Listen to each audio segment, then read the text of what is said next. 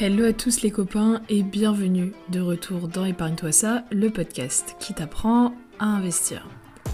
Aujourd'hui, j'ai ma petite voix rauque, ma petite voix cassée. Je m'en excuse par avance. Euh, pour ceux d'entre vous qui ont regardé un peu mes stories sur Insta, vous savez que euh, j'étais à Vivatech cette semaine, donc le plus grand salon euh, sur, la, sur la technologie en France. Ça a duré 4 jours, c'était génial. Mais à Vivatech, il y avait la clim. Et la clim n'a pas été clémente avec moi, ce qui explique donc euh, le ton un peu différent du podcast d'aujourd'hui. Mais sans plus attendre, et sans non plus vous raconter ma vie pendant des heures, lançons-nous dans le sujet d'aujourd'hui, sujet tant attendu qui est bien évidemment celui du procès de Binance. Alors pour ceux d'entre vous qui ne connaîtraient pas, Binance, c'est la plus grosse plateforme au monde d'échange de crypto-monnaies. Et en gros, tu peux y acheter, y trader plus de 350 crypto-monnaies différentes tu as accès également à des NFT, donc des non-fungible tokens, ces genres d'œuvres d'art euh, qui sont elles aussi encryptées sur la blockchain. Et tu as aussi des produits dérivés de crypto dessus. C'est un peu une plateforme full service, en tout cas en France. Tu peux y transférer de l'argent pour acheter des cryptos directement, tu peux y stocker tes crypto-monnaies, c'est le système qu'on appelle un hot wallet, dans le sens où il est stocké en ligne et pas sur un truc physique comme une clé USB. Et tu peux donc trader des cryptos, en gagner grâce à des formations, tout ce genre de choses. Si tu t'y connais pas trop en crypto, l'ami, je t'invite chaleureusement à aller écouter le premier épisode que j'avais fait, On parle crypto 1, où j'explique un peu les basiques en gros des crypto-monnaies et vraiment c'est une, belle intro à ce que c'est, comment ça fonctionne, c'est quoi le but, etc. Mais donc pour revenir à notre sujet, Binance, la plus grosse plateforme au monde d'échange de crypto-monnaies, s'est fait traîner en justice aux États-Unis, donc c'est bien la branche américaine de Binance, Binance.us, contre laquelle en fait la SEC, qui est l'équivalent de l'AMF aux États-Unis, euh, a déposé 13 accusations. Alors la SEC, très rapidement, c'est en anglais la Securities and Exchange Commission. Et en gros, en France, c'est un peu comme si l'AMF, donc l'autorité des marchés financiers, et le parquet national financier avaient un bébé. Euh, parce que leur job, c'est de réguler en fait les marchés financiers américains et tous les actifs euh, toutes les, valeurs mobilières qui sont tradées sur les marchés américains et ils peuvent aussi justement euh, entraîner tous les acteurs des marchés devant la justice. Donc, cette SEC en question a accusé Binance US, qui est normalement en fait séparé de Binance Global, parce que, et on en reparlera davantage, mais les Américains, ils sont assez pointilleux sur la régulation, ce qui oblige beaucoup d'entités à créer une branche américaine spéciale. Mais donc, c'est à la fois la filiale américaine de Binance et son fondateur, qui va par le joli petit acronyme de CZ, mais son vrai nom c'est Chengpeng Zhao. Je l'ai sûrement absolument très mal prononcé et je m'excuse par avance à tous mes charmants auditeurs qui parlent le chinois. Mais donc, voilà, la SEC accuse à la fois Binance et son fondateur d'en gros plein de trucs illégaux aux États-Unis. Et quelque part, ça fait peur, parce que même si c'est un acteur de la crypto, Binance, c'est l'un des plus gros acteurs de la crypto. Et le fait que le régulateur américain leur fasse un procès, c'est quand même une très mauvaise nouvelle par rapport à leur comportement globalement et par rapport à leur avenir en fait. Et ça pose beaucoup beaucoup de questions sur la sécurité de l'échange des cryptos, etc. Et donc, bah, c'est ce dont on va traiter aujourd'hui, l'ami. C'était une très longue intro, mais sans plus attendre, c'est parti. En très très gros, Binance US et son fondateur sont accusés par donc la SEC, c'est SEC hein, en français, mais je dis SEC parce que c'est comme ça que tu l'entends dans tous les médias. Ils sont accusés par la SEC et son président de manque de transparence envers les clients, de tentative en fait d'avoir en fait d'avoir essayé d'échapper à la loi américaine, de conflits d'intérêts et aussi de en fait d'avoir essayé de tromper les utilisateurs de la plateforme en détournant leurs fonds. Alors oulala, déjà tu vois, il y a des mots graves quand même là-dedans, conflit d'intérêts, détournement de fonds, etc. Euh, Binance et son fondateur ont bien entendu commencé à réfuter tout ça dans, beaucoup beaucoup de tweets. Ils ont répondu officiellement avec un communiqué de presse euh, à la plainte de la SEC. Mais en soi, il y a, en fait, il y a plusieurs charges différentes et on va un peu plonger là-dedans pour que ce soit très clair. La première chose que la SEC reproche à Binance, c'est en fait de proposer des produits financiers, des valeurs mobilières en fait à échanger sur son marché, sur son marché crypto. C'est un peu comme une bourse officielle, sauf que eux c'est pas régulé en fait, c'est vraiment le marché des cryptos avec la blockchain et tout, tout ce dont on a parlé dans l'épisode 1 de On parle crypto. Et en fait ce que la SEC reproche à Binance, c'est qu'ils ont offert ces produits à la vente et à l'échange sur le marché américain, sur leur plateforme, mais sans les enregistrer auprès de la SEC. Et en fait, la loi américaine te dit très clairement que quand tu veux proposer ce qu'ils appellent une security, en France, en français plutôt, c'est une valeur mobilière, un actif, c'est un peu, ça peut se rapprocher à une action, mais en gros, n'importe quel produit financier que tirer, échanger, vendre, etc. sur les marchés, tu vois. Et aux États-Unis, dès lors que tu veux vendre, acheter quelque chose sur les marchés financiers, de, dans le cadre d'opérations financières, que ce soit sur un marché régulé ou pas, il faut l'enregistrer auprès de la SEC. Et de cette façon, la SEC et plus globalement le gouvernement américain peut s'assurer que la personne ou l'entité comme Binance, comme euh, bah, Euronext en France, la bourse de New York, etc., toute institution financière respecte certaines règles euh, de droit à la consommation, de droit financier, etc. et conduisent quand même un, un certain reporting. Ils ont une certaine transparence par rapport aux régulateurs. Et en fait, Binance bien qu'il soit surtout une plateforme d'échange de crypto qui ne leur appartiennent pas, hein, parce qu'on sait que le Bitcoin ou l'Ethereum par exemple n'a pas du tout été créé par Binance, c'est juste qu'ils proposent une plateforme pour en échanger, en acheter, etc. Binance a elle aussi créé euh, ses propres coins, donc ses, propres petites crypto-monnaies, notamment euh, le BNB qui est un jeton et le BUSD qui est un jeton indexé au dollar, c'est-à-dire qui suit parfaitement le cours du dollar. Mais en gros, Binance propose ces deux jetons et les a en quelque sorte les génère, si tu veux. Et Binance n'a pas enregistré ces deux jetons auprès du régulateur américain en disant c'est pas une action, c'est pas un actif financier, c'est un jeton crypto-monnaie. J'ai pas à les enregistrer. Et ce à quoi la SEC répond c'est bel et bien un produit qui est proposé à la vente sur les marchés financiers, qui est échangé sur les marchés financiers. C'est un produit que les gens achètent en s'attendant à ce qu'ils prennent en valeur. Et c'est un produit que vous proposez à la vente. Et selon cette argumentation, la SEC a donc porté plainte contre Binance en mode t'aurais dû les enregistrer tes trucs, t'aurais dû mettre en place un système où tu pouvais régulièrement nous informer et rendre des comptes en fait aux régulateurs, comme n'importe quel autre provider de services financiers normalement, hors du champ des crypto-monnaies. Et donc ça, c'est un peu la première raison pour laquelle euh, le régulateur américain fait un procès à Binance.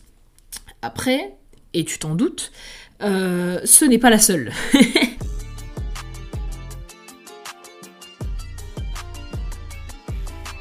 Parce que j'ai envie de te dire, bon, le régulateur américain, pour n'importe qui qui possède des cryptos, le régulateur américain qui vient dire, écoute, t'as dit que c'était pas euh, une security, on va traduire ça par un actif ou une valeur mobilière. T'as dit que c'était pas une security, en fait c'en est une, et en fait il faut que tu sois régulé et que tu te déclares, bon, c'est pas si grave en soi. Ok, Binance peut négocier, peut dire ok, bah maintenant je me déclare à la SEC, etc ça serait la seule charge qui pèserait contre Binance US, j'ai envie de te dire, ça n'aurait peut-être pas fait un aussi gros splash dans les médias.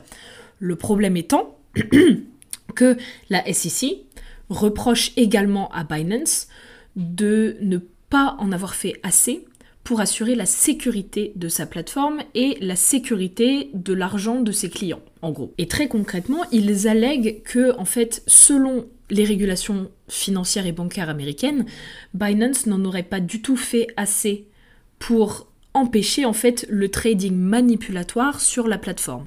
Alors le trading manipulatoire, c'est quoi? C'est très simple.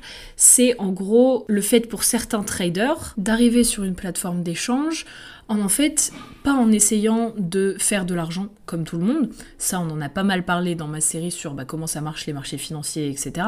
C'est dans les premiers épisodes, je crois que c'est ETC 6, si ça t'intéresse. Et en gros, la base des bases quand tu es trader sur les marchés, c'est d'essayer d'acheter un truc pas cher et de le revendre plus cher. Ok, top.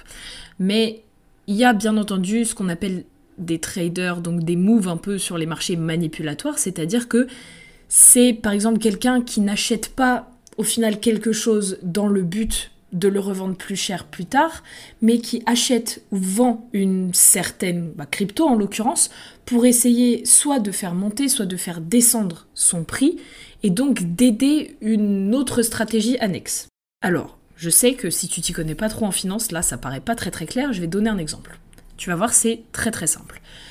Comme tous les marchés financiers, la crypto obéit grosso modo euh, aux lois de l'offre et de la demande. C'est-à-dire que plus les gens achètent une crypto, plus elle va être chère, et plus les gens la vendent, plus son prix va baisser.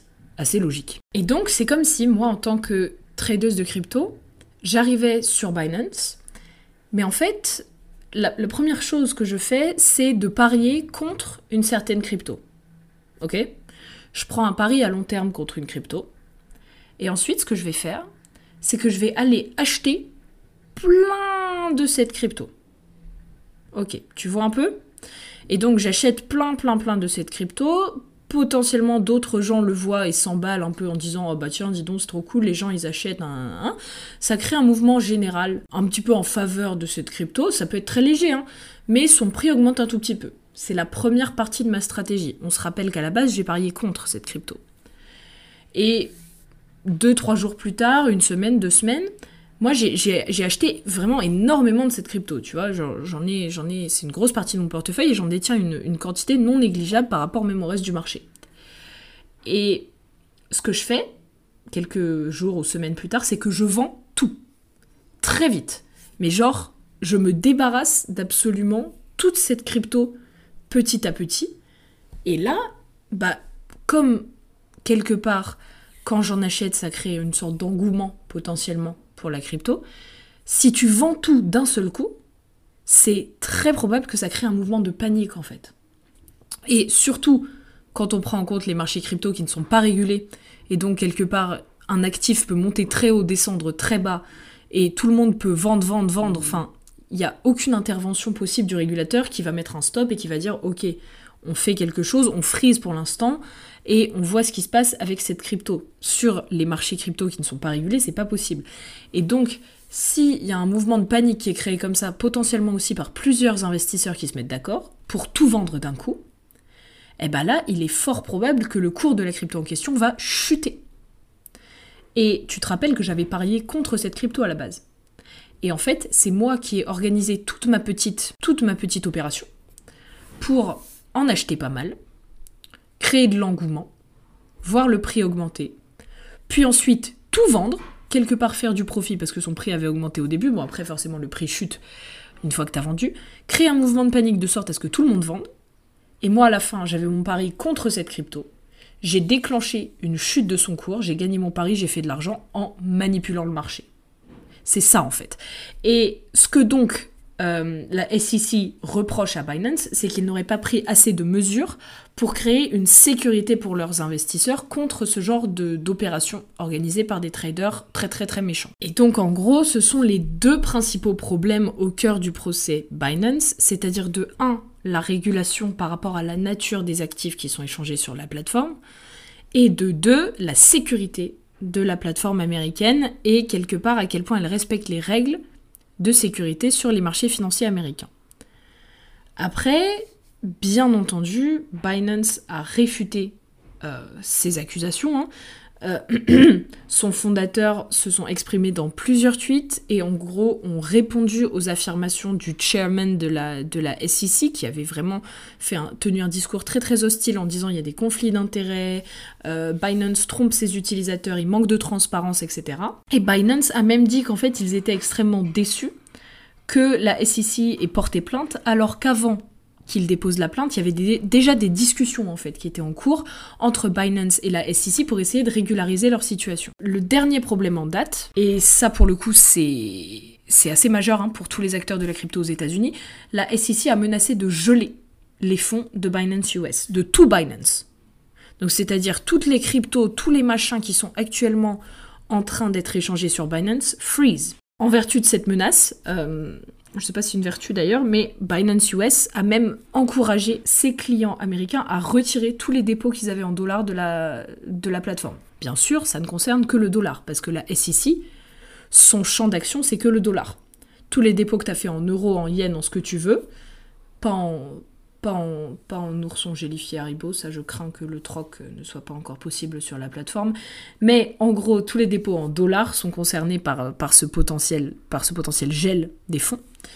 Euh, et donc Binance a même été encouragé ses clients américains à retirer ses fonds en fait, à retirer tous les dépôts en dollars et à les convertir en autre chose. Aux dernières nouvelles, cela devrait pouvoir être évité parce que les deux parties sont entrées en négociation, mais, non, mais on n'en sait pas plus. Il n'y a rien d'autre qui n'est sorti, en tout cas au moment où on enregistre. Je vous tiendrai bien entendu au courant sur TikTok et ou dans un autre épisode de podcast. Mais à retenir, voilà, pour en gros le briefing de des faits, ce qui s'est passé. Maintenant, analysons mon ami. Déjà, il faut garder en tête que c'est pas la première fois hein, que, la SEC fait ça. Euh, parallèlement à Binance, déjà, et un jour après avoir déposé sa, plainte contre Binance, la SEC s'est également attaquée à Coinbase, le deuxième en gros plus gros, euh, plus gros échangeur de crypto aux États-Unis, la deuxième plus grosse plateforme d'échange, qui est d'ailleurs la compétitrice numéro 1 de Binance. Et elle a aussi déposé des plaintes contre Coinbase sur à peu près les mêmes problèmes, c'est-à-dire la régulation, l'enregistrement de ces cryptos en tant qu'actifs échangeables et la sécurité. Après, il y a quelque temps, euh, la SEC avait aussi formulé des accusations contre le fondateur de FTX, euh, une autre plateforme de crypto concurrente de Binance, qui a depuis déposé le bilan. Et avant ça, euh, elle avait aussi mené à leur chute beaucoup de plateformes beaucoup plus petites, telles que Ripple ou Bitrex par exemple. Et donc on peut voir en fait que la SEC américaine est vraiment dans un mouvement de resserrage de vis en termes de régulation de la crypto. Comme j'en avais parlé dans mon premier épisode sur les cryptos, c'est la nature un peu de la crypto d'être un marché pas régulé. Mais la SEC, et comme à peu près tous les régulateurs, commencent à se réveiller en se disant mais attends, ça a un vrai impact sur la thune des gens, hein, ce qui se passe avec la crypto. Quand le Bitcoin chute, quand le Bitcoin augmente, il y a des véritables impacts économiques et il y a aussi des véritables euh, arnaques, escroqueries, manipulations de marché qui peuvent se passer sur les marchés crypto. Et donc c'est pour ça, je pense que les régulateurs commencent un peu à se réveiller en mode ah, faudrait peut-être faire quelque chose là. Et donc ils font ce qu'ils peuvent faire, c'est-à-dire ils rentrent en négociation et quand ils pensent que c'est trop grave, ils commencent à initier des procès. Après, pour les impacts au court terme, t'as bien entendu eu à l'annonce de ce procès euh, énormément de ventes et un gros choc sur les marchés de crypto. Selon les dernières estimations, il y a plus de 320 millions de dollars de valeur qui ont été perdus euh, à la suite de l'annonce du, procès Binance. C'est bien entendu le jeton crypto qui a été lancé par Binance, le BNB, euh, qui a été touché le plus fort, mais le Bitcoin est aussi repassé sous la barre des 26 000 dollars le Bitcoin pour la première fois depuis mars. Ok Et ensuite, on a l'action de Coinbase, qui est donc une plateforme crypto qui est cotée en bourse en dollars pour le coup, je sais pas si tu vois un peu la, distinction. Tu as la plateforme en tant qu'entreprise qui est cotée en bourse, mais sur la plateforme, quand tu utilises son service, tu trades en crypto. J'espère que c'est clair. Et donc l'action de Coinbase a perdu 20% quand même. En général, on commence à se plaindre quand une action perd 2,5-3%. Donc là, 20%, aïe aïe aïe, euh, plongeons un peu. Mais donc, pour les impacts sur le long terme, là, bah on sait pas trop, parce que justement, Binance est rentré en négociation avec la SEC, de sorte à éviter le gel complet de ses actifs, on verra ce à quoi ça mène. On espère que la SEC n'ira pas aussi loin. Euh, dans ce cas-là, ce serait bien sûr un énorme choc hein, pour le marché crypto. Mais personnellement, et de tous les articles que j'ai lus, j'ai tendance à penser que il est fort probable que la SEC et Binance trouvent un accord pour éviter justement ce qui serait quand même un événement assez nucléaire hein, dans, dans, dans le monde des cryptos. Au long terme, il est fort probable que Binance se prenne une amende absolument énorme à cause de justement ces problèmes de sécurité, de manque de registration, etc. Et de toute façon, cela va amener à beaucoup plus de régulation en fait des marchés encryptés et des marchés des crypto-monnaies en général, je pense. Après, c'est bien entendu le sujet d'énormément de débats parce que tout le monde a un peu son, son petit avis, sa petite opinion sur est-ce que les cryptos devraient être régulés ou est-ce que c'est contraire à leur nature même? Et là, on en arrive vraiment au paradoxe de ce podcast, enfin de cet épisode, c'est-à-dire que les cryptos et les plateformes crypto ne sont pas régulées, ou très peu. Et quelque part, si les cryptos deviennent régulés, dans le futur, elles deviendraient au final un placement presque plus normal, soumis à des régulations, à des taxes, à des frais. On est encore à la naissance en fait de cette régulation et quelque part il faut mettre ça en balance avec les objectifs qui étaient ceux de la crypto quand les cryptos ont été créés et quand par exemple il y a le manifesto du Bitcoin qui est sorti après la crise de 2008. C'est-à-dire que le but des cryptos à la base et de toute cette mécanique de blockchain et d'encryptage, etc., c'était qu'il y ait un système d'échange d'actifs financiers et d'échange d'argent qui soit hors des mains des intermédiaires, qu'il n'y ait pas de banque, qu'il n'y ait pas de gouvernement qui interviennent, et qui soit pour tout le monde, que tout le monde puisse y avoir accès. Après tout, le code de, la blockchain du Bitcoin et de l'Ethereum et tout, c'est tout open source. Hein. Tout le monde peut y avoir accès, le regarder, etc. Mais ce qu'on remarque, c'est que bah, même si c'est accessible à tous, théoriquement, c'est pas accessible à tous. Parce qu'il faut avoir vraiment les mains dans le cambouis pour pouvoir échanger des crypto-monnaies sans recourir à une plateforme. Il faut super bien s'y connaître en, code, il faut quasiment être mineur. C'est minor, j'entends, hein, euh, les, gens, on en a parlé On parle crypto 1, mais c'est en gros les gens qui, dénichent des nouveaux codes pour justement encoder les transactions en crypto sur la blockchain. C'est les gens qui travaillent un petit peu pour la blockchain au quotidien, euh, qui inscrivent les transactions dessus, si tu veux. Et en gros, tout le monde ne peut pas faire ça. Tout le monde ne peut pas s'y connaître assez pour conduire ses propres transactions. Et donc la majorité des gens qui échangent en crypto ont recours à une plateforme pour le faire. Mais là, quelque part, tu as un intermédiaire. Et là, quelque part, tu as un acteur qui a besoin d'être quelque part régulé, à mon avis, parce que toutes les décisions que prennent les plateformes ont un impact sur les utilisateurs et sur leur capacité à échanger de la crypto. C'est le cas pour Binance. On voit très clairement que ces décisions de ne pas s'enregistrer auprès de la SEC, que ces décisions en termes de sécurité, en termes de processus de vérification client, etc., ont au très long terme un impact, même au, moyen terme, hein, ont un impact sur ces utilisateurs et sur la sécurité des fonds qu'ils mettent sur Binance.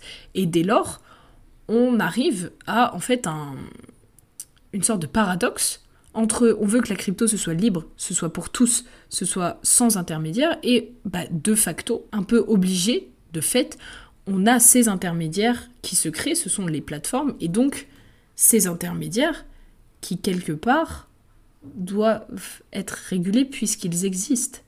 Parce que toute l'idée de la crypto sans intermédiaire, c'était que le fait qu'il n'y ait pas d'intermédiaire, rend possible le fait qu'il n'y ait pas de régulation.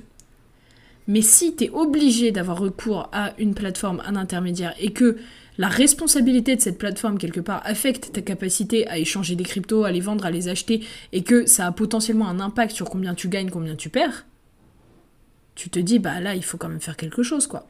Et c'est tout le problème qui est révélé par le procès Binance.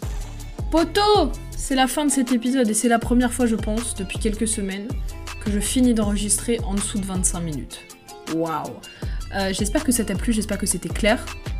Euh, je pense que c'est vraiment un sujet important pour le coup, hein, ce, procès. Même si t'es pas impliqué dans la crypto et tout, même si t'es pas encore impliqué dans la crypto, que tu t'y intéresses, c'est important de savoir ce genre de choses. Et surtout si tu t'y es pas encore lancé justement dans la crypto, c'est important de savoir un peu tous les enjeux qui se cachent derrière les plateformes de crypto et l'échange de jetons et de crypto-monnaies euh, au sens plus large. Si t'as des questions, si t'as des idées de sujets, n'hésite pas. Comme d'habitude, mon TikTok et mon Instagram, épargne-toi ça, vous sont grand ouverts. Je vous fais des énormes bisous. J'espère que la semaine prochaine, je reviendrai avec une voix aussi douce et mielleuse que d'habitude. Lol. Et voilà les copains, allez nettoyer vos écouteurs, allez faire une bonne action. Gros bisous et, euh, et à bientôt les copains.